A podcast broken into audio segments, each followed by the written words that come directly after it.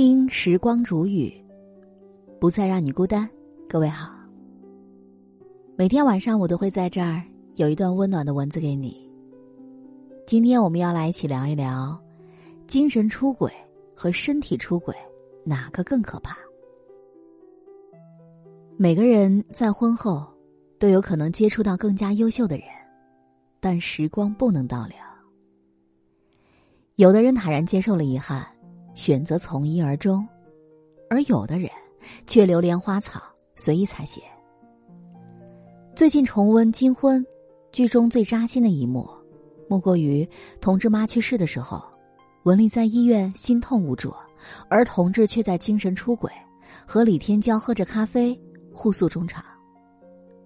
看到这一幕，相信很多女人对这样的婚姻都失望了。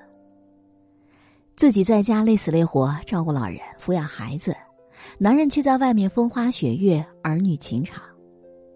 可想当初，同志信誓旦旦的承诺，还写了保证书：如果吵架，不管是谁的对错，同志都要首先赔礼道歉，保证不再爱其他女同志，一辈子只爱文丽同志一个，洗衣做饭，家里的脏活累活都要抢着干。只要文丽喜欢的事，保证全力支持，积极配合。保证书的内容是很感人的，但现实也很打脸，因为同志没有做到任何一节。更讽刺的是，当年轻漂亮的文丽变成了家庭主妇之后，李天骄的出现让同志暴露了他人性当中自私丑陋的一面。中年以后，他和文丽之间早已失去了激情和浪漫。他也厌烦了上有老下有小的琐碎生活，所以，他选择去三线工作。与其说是为了事业，不如说是想远离家庭，图个自在。可独在异乡，他遇到年轻漂亮又有才华又小资的李天骄，年轻漂亮又前途无量，仿佛照亮了他的生活。于是，面对李天骄的投怀送抱，他欲拒还迎。两个人常常并肩而行，谈笑风生，心照不宣的暧昧着。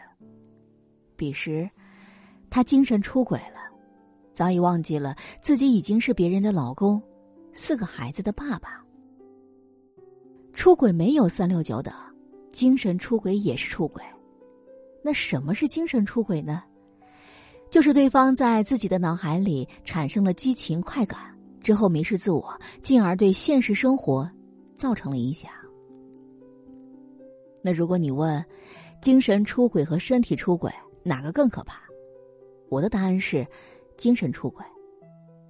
对于女人而言，男人的精神不在自己身上，这无疑是最大的伤害和打击。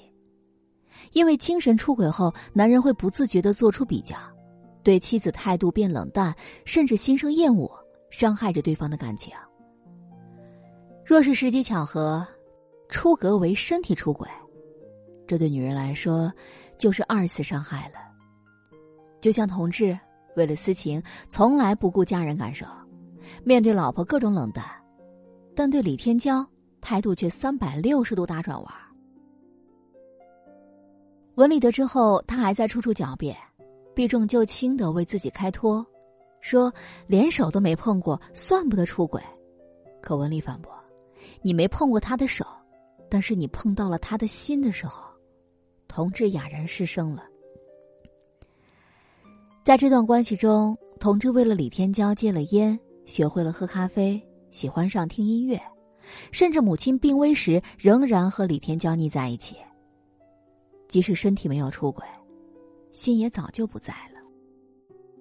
男人出轨很可怕，但更可怕的是精神出轨。中年男人最大的油腻是厌烦家庭生活，对情人却百般怜惜。同志精神出轨后，却恬不知耻的说：“男人有个红颜知己怎么了？文丽至于如此不依不挠吗？”他想过那种一个人看看书、听听音乐、为自己而活的日子没有错，但是这是建立在别人痛苦之上才得到的生活，着实令人不齿。文丽成了他嘴里的疯婆娘，他却忘记了，文丽年轻时也是和李天骄一样的美丽小资，而且有魅力。有人说，精神出轨是身体忠于你，心里却开了小差，忍一忍就过去了。其实不然，男人如果心里没有你了，还和你在一起生活，那么带来的只有痛苦。被在乎真的是一件很重要的事，夫妻之间尤其如此。面对李天骄，即使文丽歇斯底里的哭喊，都换不回同志的一点心疼。试想。这样一个心里装着其他女人的男人，即使不分开，生活又有什么意义呢？周国平先生曾说过：“喜新厌旧乃人之常情，但人情还有更深邃的一面，便是恋故怀旧。婚姻中的两个人需要携手走过几十年，生活中自然不可能一成不变。”谁都无法保证一辈子只爱一个人，但割舍掉不该得到的，好好珍惜已经拥有的，才是一个人最大的本事。所以呢，精神上的背叛更加不堪，也更加让人难以原谅。那么正在倾听的你，你又是如何想的呢？精神出轨和身体出轨，你认为哪个更可怕？好了，我亲爱的耳朵们，今天就和你分享到这里。喜欢时光煮雨的声音，你也可以在喜马拉雅客户端以及新浪微博搜索 DJ 时光煮雨，关注更多精彩。如果你也有想对我说的话，也欢迎你在本期的节目的评论区留言告诉我。好，我们下期节目再见。